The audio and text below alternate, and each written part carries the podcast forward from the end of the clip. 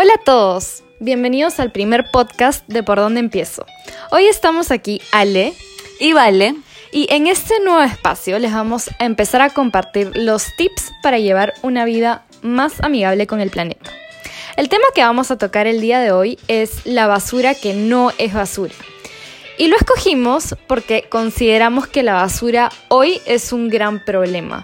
Si pensamos a nivel global, ya generamos tanta basura que hasta existen islas de plástico flotantes en el mar. Y si contextualizamos un poquito lo que pasa en Perú, producimos tanta basura al día que podríamos llenar hasta tres veces el Estadio Nacional. De hecho, Ale, yo tengo por aquí el dato de que un peruano produce en promedio entre 300 y 400 kilos de basura al año. Esto es muchísimo. Y la verdad es que la basura es algo que se ha normalizado demasiado. Uno sale a la calle, ve basura en el piso, en la pista, en la berma. La ves por todos lados. Es como si se hubiese vuelto parte del paisaje urbano y ya ni siquiera te sorprendes. Te entiendo demasiado porque incluso yo que paro preocupada por cómo reducir mi basura, ya ni siquiera me sorprendo cuando la veo en la calle. Pero lo que sí me pregunto es, estamos produciendo tanta basura, pero ¿a dónde es que se va? Esa es una muy buena pregunta. Uno al final del día saca su bolsa de basura y espera que el camión se lo lleve. Y de verdad uno cree que con eso ya cumplió con su deber, que ya no tiene más responsabilidades. Pero muchos de nosotros ni siquiera nos preguntamos a dónde se va nuestra basura. Así que yo les quiero contar un poquito. Nuestra basura, en el mejor de los casos, termina en un relleno sanitario, que es, por así decirlo, el lugar más adecuado. ¿Ok?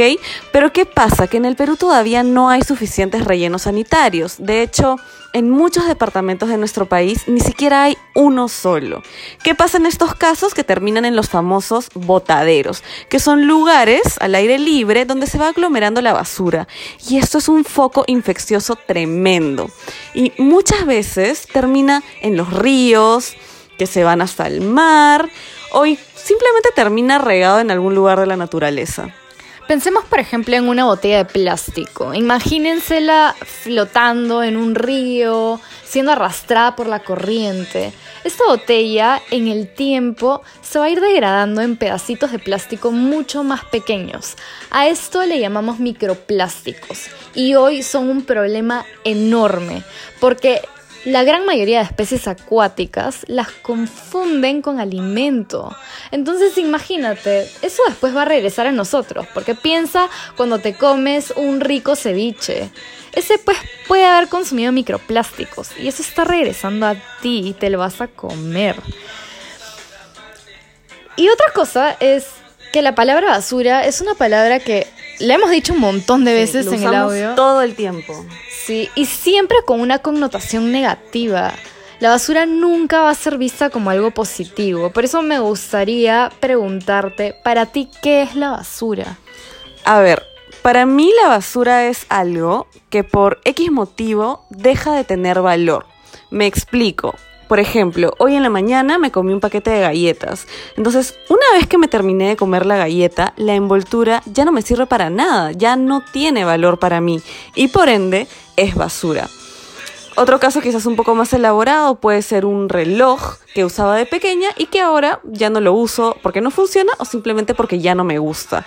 Entonces esto para mí se ha vuelto basura. Ya, pero es importante que mencionemos que de repente ya no puede tener valor para ti, pero sí para alguien más. Por ejemplo, con el reloj.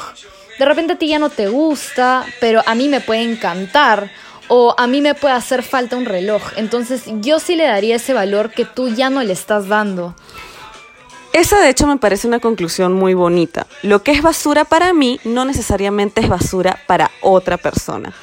Ahora, yo quiero que hagamos un pequeño ejercicio. Quiero que ustedes en casa vayan a su cocina y miren el tacho de basura. ¿Qué van a encontrar ahí? Probablemente se encuentren con dos tipos de residuos. El primer residuo que se van a encontrar son los residuos orgánicos, que son todo lo que son cáscaras, hojas, tallos, restos de verduras o frutas que han cocinado. ¿Ok? Pero ¿qué pasa? Que estos residuos se pueden reaprovechar y no lo hacemos. Entonces, yo les quiero contar un poco qué es lo que yo hago yo en mi casa. Por ejemplo, hoy en la mañana este, me preparé un jugo de piña. ¿Y qué pasa? Que me quedo, me quedo con la cáscara, que normalmente mucha gente lo tiraría a la basura, pero en mi caso lo hervimos y tenemos agua de piña que utilizamos para el refresco del almuerzo, ¿ok? Y con lo que queda de la cáscara, porque todavía queda un poco, lo metemos a la compostera. De repente, la palabra compostaje no es una palabra que sea familiar para todos, así que voy a explicar un poquito el proceso. El compostaje es bastante sencillo, pero muy importante, porque si evaluamos dentro de nuestra basura, casi la mitad son residuos orgánicos.